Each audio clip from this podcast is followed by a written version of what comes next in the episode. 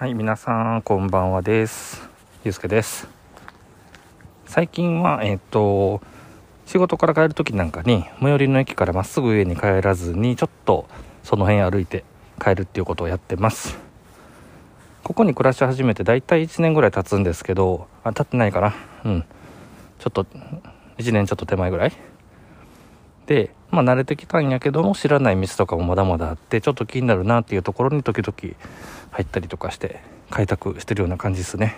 そしたら、あのー、バッチリ何帰宅ラッシュの時間にかぶってしまって、周りに人がたくさんたくさんちょっとね、いすぎたので、さすがにこのね、いかにこう、もしもしスタイルでカモフラージュしてるとはいえ、撮るの恥ずかしいなと思いながら、ちょっと人気のないところに入って喋ってるって感じです。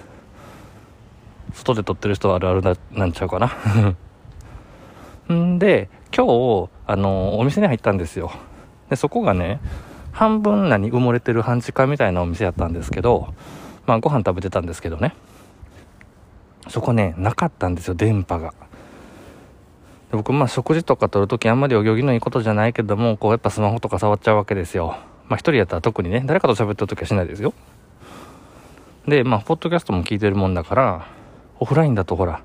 読み込めない。で、全部止まる。ね、ツイッターも読み込めません。ネットワークにつながってる作業全部できへんということで、結構、うーってなっちゃってね。なので、まあまあ僕はそんなに依存してるつもりはなかったんだけど、意外と取り上げられてみると、頼り切ってたんかな、みたいなところを感じましたと。ね、皆さんもあんまりね、そんな、私そんなことないよ、僕そんなことないよと思ってるかもしれないけど、わかんないですよ、亡くなったら、みたいなことを思ったので、収録していました。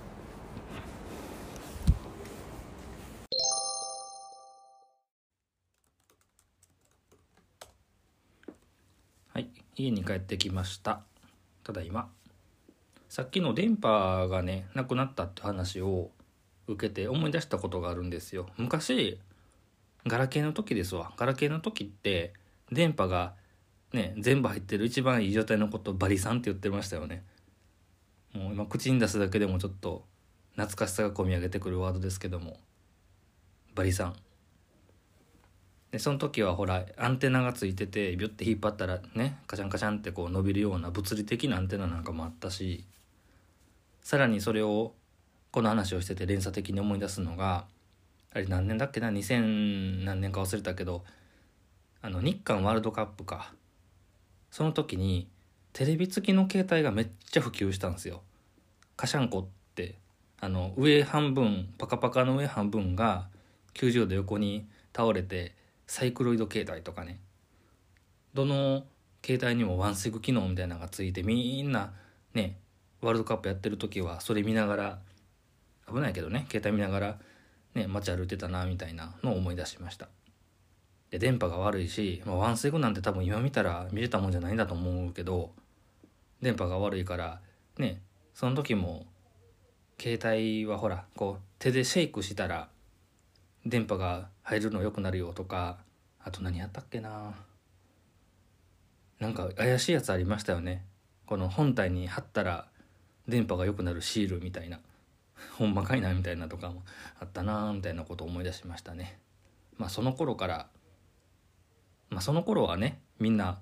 ようやく一人に一台携帯が行き渡るぐらいの頃だったように思うので依存してたんでしょうね。電波がないと困るよ何もできないよみたいなことで先ほどの話につながるようなトークですわこれが。